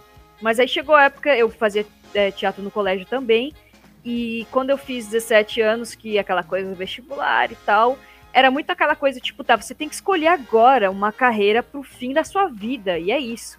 E eu tive uma divisão, assim, muito. Me pesou muito escolher entre artes, cênicas e, e desenho. Mas desenhar uma, ainda é um, eu acho, não sei também. é uma paixão muito, muito forte e muito insubstituível. E aí, com 17 anos, eu foi meu último ano que eu tinha feito teatro, porque era só para alunos e arranjei outras formas de continuar interpretando, né? Jogando RPG, jogando live action, fazendo outras coisas, aí outras mini peças. A gente inventava de fazer peça no meio dos RPGs. Mas eu, eu meio que. Você fez live action de, de RPG? Rapaz, rapaz. Pô, foi longe, foi o quê? Foi, Vampire, the, Vampire the Masquerade, era esses live, assim? 2006 até 2013, fiz, fazia parte de live action aqui, cara. Fiz, a gente Caraca. Fazia... Caramba, hein? Bata pra jogo. Tu, tu, era aquelas pessoinhas da. Tu era aquelas pessoinhas da UFSC que anda fantasiado lá e tal? Só tava lá junto. Não, eu, eu, não, mas quando era noite de live, eu fazia gangrel, então eu picotava a cara, botava cicatriz, eu... eu Caraca, que maneiro. Cara, que foda. Teatro, achei foda, achei foda. E a gente participava do One World by Night, que é um esquema de RPG de Vampiro à Máscara que é integrado no mundo inteiro, então a gente viajou para muitos lugares aqui no Brasil, Brasília inclusive, é, fizemos amizades super duradouras até hoje, adoro a galera que a gente jogava RPG, e era isso. Qual é o nome do pessoal lá que você conheceu? o Amor de Banite. Uh, e agora? Ah, não conheço, não. eu consigo. Meu Deus, meu Deus. Mano, ecoou na, minha, ecoou na minha alma o teu grito. Foi mal. Foi porque eu, isso era pra exaltar a dublagem de Chaves, que eu aprendi essa no, em Chaves. e tem, mas aí ficou essa, né? De tipo, ah, beleza, eu, eu comecei a. Eu entrei na faculdade de design de jogos, eu sou graduada, bacharelada em design de jogos e apaixonada por jogos, né? Lógico, nunca, nunca deixei de, de amar isso e aquela coisa pra fazer jogos. E sempre foquei pelo lado do desenho, da arte 2D. Tenho um mestrado, até que eu concluí esse ano, finalmente, em histórias em quadrinhos de terror, com ciência da linguagem, o, o, curso de mestrado. Então, sou uma mestra, olha só. E só que eu tinha, eu tinha meio deixado de lado o teatro, não porque eu queria, mas porque eu tava muito focada nesse lance de, tipo, minha carreira como artista para a área de, de jogos, área de quadrinho, fiz muito quadrinho independente, faço ainda. E aí eu pensava, tipo, tá, eu faço arte para jogos, eu faço histórias em quadrinhos, e só que, cara, o teatro ficava indo e vindo na minha cabeça. E em 2018 eu tive a oportunidade de. É, eu fui escolhida para. Teve um teste para locução do The Last of Us Brasil que é o canal do The Last of Us Inside, e redes sociais da Last of Us BR, quem quiser acompanhar. E eu passei e eu fui escolhida para ser a locutora. Foda. E isso eu pensei, tá, cara, tá na hora de eu, eu. Eu, recebi um conselho quando eu, quando eu era mais nova, que era muito importante, assim, me, me ressoa. É um conselho meio bobo, mas fala que, tipo, ah, se você gosta de alguma coisa, você quer ser profissional, você tem que levar a sério. Você tem que se levar a sério, você tem que levar aquilo a sério. E eu sempre levei desenho muito a sério. E eu pensei, tipo, cara, eu só não, o que tá me impedindo de continuar, de fazer locução, de fazer dublagem, essas coisas que eu sempre quis tanto fazer, é porque eu não tô levando a sério, eu não tô acreditando. E, e aí eu consegui pegar o meu DRT por causa desse, desses anos todos de teatro que eu, que eu fiz, de aula de teatro e tal. É, foi, foi tranquilo de conseguir por conta dessa titulação. E, e te falar que, como eu falei no episódio aí, assistam aí que a gente fez com o Iago, eu tinha um plano, eu, eu vi o trailer em 2016 de The Last of Us Part 2 e juro, eu montei um plano. Eu falei, cara, eu preciso pegar meu DRT, porque eu tenho como pegar por conta dos anos aí de teatro. Eu vou fazer todos os cursos e treinar e me dedicar o que eu puder, porque eu vou dublar alguma coisa em The Last of Us Part 2. Eu preciso fazer parte desse jogo. Eu não consegui como artista conceitual, que é o que eu queria, né? Imagina, Naughty Dog. É, ainda não tô nessa, hum. nessa panca toda. E eu falei, cara, eu preciso fazer parte desse jogo. Eu preciso, preciso. E eu foquei tanto nisso, eu levei isso tão a sério, que o esforço aí, junto com, com muita sorte, muitos contatos, me, me trouxe a oportunidade de dublar e. Dublar não, né? Fazer localização, no caso, de seis vozes adicionais e estamos lá no, no meu jogo preferido, que é... Hey, Jesse. Ah, sensacional, fiquei arrepiado aqui, mano. é, não, mano, ou, ou, ouve lá o podcast, mano, você vai chorar, não, mano. Não, não, já até, já, acabei de ver aqui no, no, no Deezer, já coloquei aqui, cara, sensacional, mano. Semana não, passada... É, do, do, a gente fez até uma entrevista com a, o ator que foi modelo de, de face do Jesse, e ele falou oi ali. Ah, isso eu vi no Twitter. Não foi tão é. tipo, ah. o cara ele respondeu meu oi, né? Ah, foi muito alto. Muito bom, muito, muito, muito bom. Cara. E... dedicado, assim, tipo, ah, eu, vai acontecer, eu, ah, isso tem que acontecer, e, tipo, é, eu foda. sou Não, foda. Sensacional, de verdade. Ai, ai.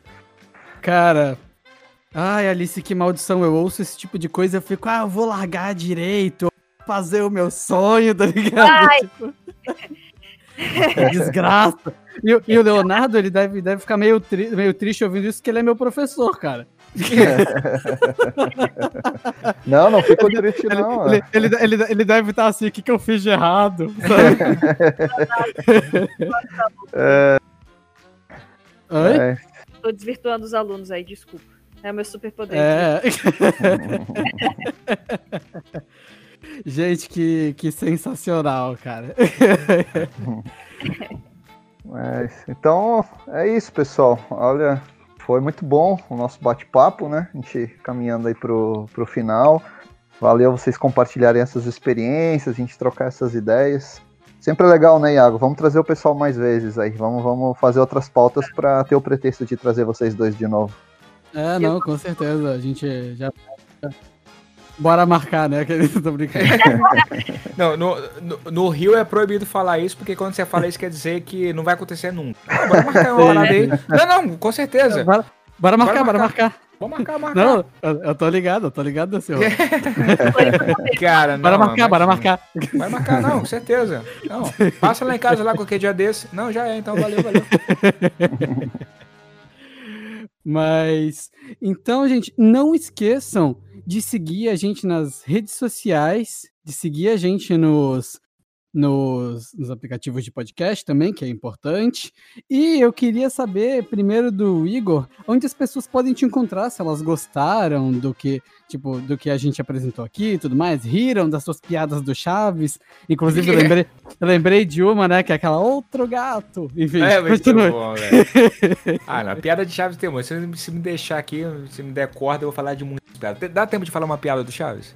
Você quer? Né? Fala. Não, você quer, você quer. Eu tem uma piada muito vai. boa. Tem aqui tá vai, o, fala, o Kiko é, brincando, né, com, com uma caixinha é, que ele finge que é o cachorro. Aí chega o seu Madruga pra ele e fala assim, Ô Kiko, você avisa pra sua mãe que na salada a gente coloca vinagre, não é cachaça.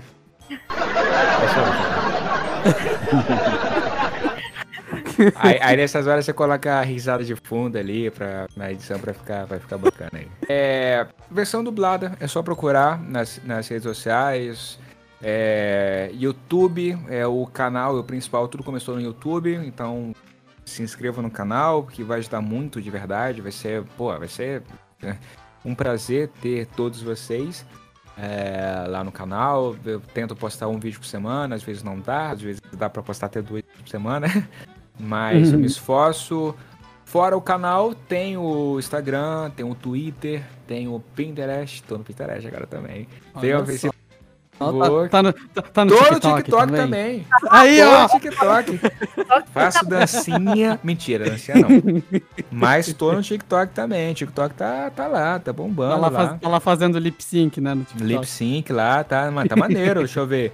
Tá quase 700 mil seguidores, tá maneirinho lá. Porra, tá aí. Caraca, quase um tá milhão, mano. Que isso? Pô, não, o TikTok tá, tá topper. Tá muito foda, eu sigo tá lá. Que isso, mano. Ô, ô, Leonardo, vamos fazer um TikTok, Leonardo. Cara, faz, vamos, faz. Vamos não, agora fazendo, fazendo jabazinho, é, faça, velho. Porque o TikTok tem uma parada que eu acho muito bacana, que é o teu conteúdo, se ele é bom, ele chega. Então. É, o, o encoder do Spotify é uma bosta, cara. É, cara. É, é essas plataformas que não divulgam, eu fico, porra, muito chateado, velho, porque não chega, né? Mas enfim, o versão dublada tá em tudo que é lugar, então é só colocar a versão dublada nas redes sociais, Twitch, é, Twitter, Facebook, Instagram. Segue, vai ser um prazer, vai ser uma honra. E entra no site versão dublada, que é versão dublado.br, que é onde eu tenho um, uma galerinha que me ajuda a construir um conteúdo re relacionado né, a, a dublagem que a gente faz com muito carinho, né? Que é o formato de dublagem em texto. Que, enfim, vai ser um prazer ter todo mundo perto. Vai ser uma honra. E vamos falar sobre dublagem, que é, é importante a gente exaltar os nossos profissionais. Isso. E você, Alice, tem alguma coisa para divulgar? Alguma coisa bacana? Um quadrinho que você trabalhou que você achou muito da hora? Onde as pessoas podem te encontrar? Eu sou Alice Monstrinho, esse é o meu arroba em todas as coisas. Estou voltando a fazer lives pelo Twitch, inclusive é, semana passada é, a gente recebeu o um negócio de afiliado, então, né? Sou, sou afiliada do Twitch, ainda não sou parceira. Irado. E tem um canalzinho também no, no YouTube que eu tô negligenciando, mas uh, minhas plataformas que eu costumo usar mais é o Twitter, então se alguém quiser dar um oi lá, falar alguma coisa, é arroba Alice Monstrinho o YouTube também, o Twitch também, tudo Alice Monstrinho, e-mail Alice Monstrinho, é, podem ver por lá. E eu também sou locutora do canal The Last of Us Inside, que é o barra The Last of Us BR, também no YouTube, em todas as outras redes sociais. A gente está fazendo umas lives semanais aí bem bacanas. Estamos com, né, entrevistamos a Luísa Caspari, entrevistamos o Jasper Dion, que foi o, o ator e modelo que fez o, o Jesse, né, o, o americano mesmo que fez e a Luísa é a voz da Ellie, né, a, a atriz de, de, localização. E estamos uhum. conteúdos bem bacanas. Eu, além de, de, trabalhar com voz, faço histórias em quadrinhos, sou quadrinista independente também com editora. Recentemente terminei uma história na Mitos de Lovecraft pela editora Script, que eu estou bem animada. E vamos ver se esse ano ou começo do ano que vem sai o Bad Omen 5, que é o quinto e último volume do meu quadrinho independente, já que a gente falou aí de RPG, vampiro e tal. É um quadrinho sobre vampiros e lobisomens, muito baseado na, nos RPGs aí, Vampiro a Máscara, Lobisomem e é, esses RPGs de storytelling que, que eu faço com muito carinho aí desde 2016. Estou para finalizar a saga, vou fazer um financiamento coletivo para a galera que quiser comprar aí online, né? Mas depois eu divulgo melhor isso. Se quiserem seguir, Alice Monstrinho e sigam aí os meninos, porque só tem coisa boa no canal aí de todo mundo. Eu sigo tudo, então, né? Sigam. Muito bom, gente. Então, então é isso. Sigam aí todo mundo. Todo mundo é, é muito pessoas que a gente chama aqui. É sempre gente, sempre gente da hora. E até semana que vem. Valeu, gente. Abraço. Obrigada, foi maravilhoso. Obrigada valeu, valeu. E ó, e dá uma olhada depois no pra gente fechar um GIF do Homem-Aranha que eu mandei pra vocês. boa, boa. Adorei.